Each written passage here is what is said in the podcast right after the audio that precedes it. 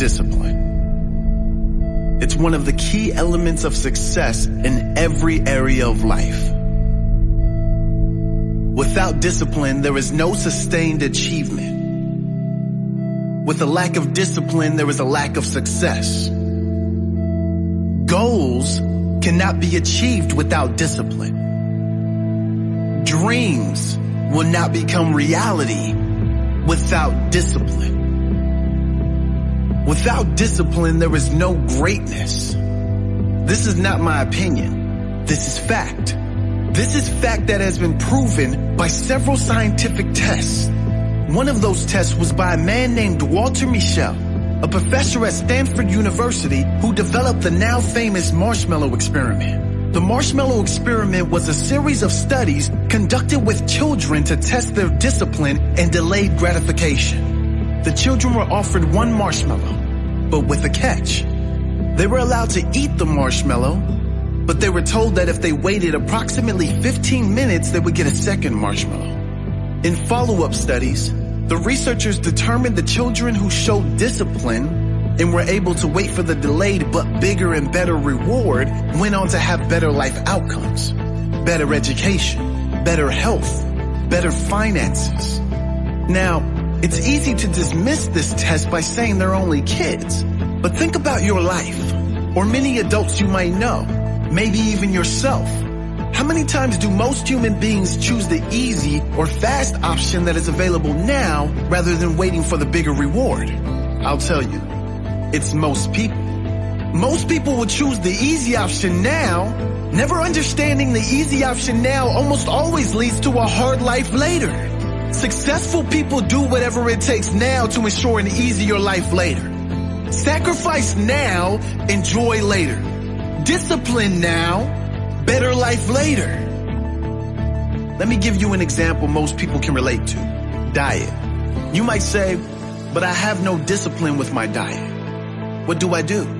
How to develop that discipline? Everyone knows if you have a lack of discipline with your diet, that will reflect in your health and physical appearance in a negative way. And on the reverse side, if you do have discipline, that will reflect in a positive way in your health, energy, and physical appearance. But why do some people seem to be able to easily apply discipline to their food choices and some continually struggle with it? Here's three clear reasons.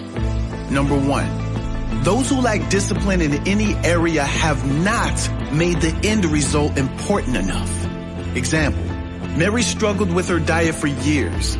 She tried diet after diet, program after program, but was never able to maintain the discipline to make a lifelong change.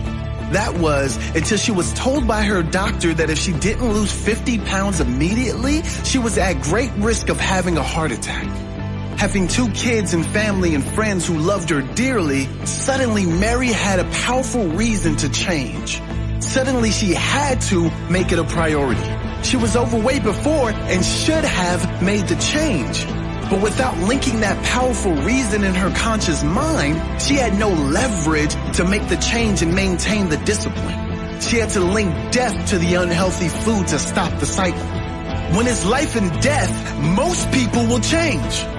But when it's ruining your life, most people won't change. Don't be most people.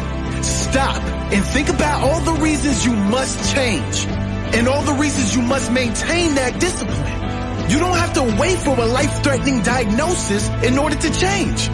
Decide to change now. Think of all the pain that will occur in the future if you don't change. And the amazing life you will live and the positive impact you will have on people you love when you do change. Link pain to the things that cause you future pain and link the positives to the things that will give you future benefit. Number two, the people that fail to maintain a disciplined lifestyle don't know what they are doing it for. They have no goals and no targeted end result. Just like the marshmallow test, if you haven't linked it in your mind the better result coming in the future, you'll most likely take the easy option now rather than wait or sacrifice for the better option later. You must have clear goals and deadlines. Back to the diet example. If you have a clear target weight, body fat percentage, or body image that you must reach within 12 weeks, you will be far more likely to stick to your diet than someone who has no specific target or goal. Imagine two people who need to arrive at the same destination. One has a navigation system and their destination is locked in. The other one has no idea where they are or where they're going. Common sense can answer who will arrive at their destination first, or at all. Having clear goals is no different. Without clear direction, you will end up in the wrong section. Successful people are always focused on the end result. They start at the end and figure out how to get there from where they are. Unsuccessful people focus on where they are and how hard it is right now. They never understand that their life will continue to be hard unless they change their approach. Set your goals. Make them clear. Make them meaningful. Give them deadlines. Number three, those who lack discipline fail to make their goals a priority. They fail to make their goals meaningful.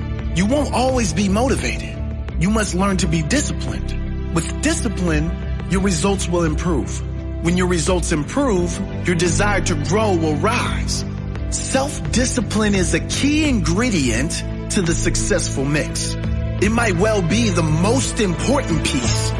Conquer yourself. Show your discipline. When you practice constant acts of discipline, you are sending a message to your subconscious that you are in charge. You are not being run by habit or by automated activity like most people. You run the day. You are in charge. Jim Rohn once said, we must all suffer one of two things, the pain of discipline or the pain of regret or disappointment. Don't let it be the latter. Suffer the pain of discipline now so you can enjoy your results, so you can love your life later.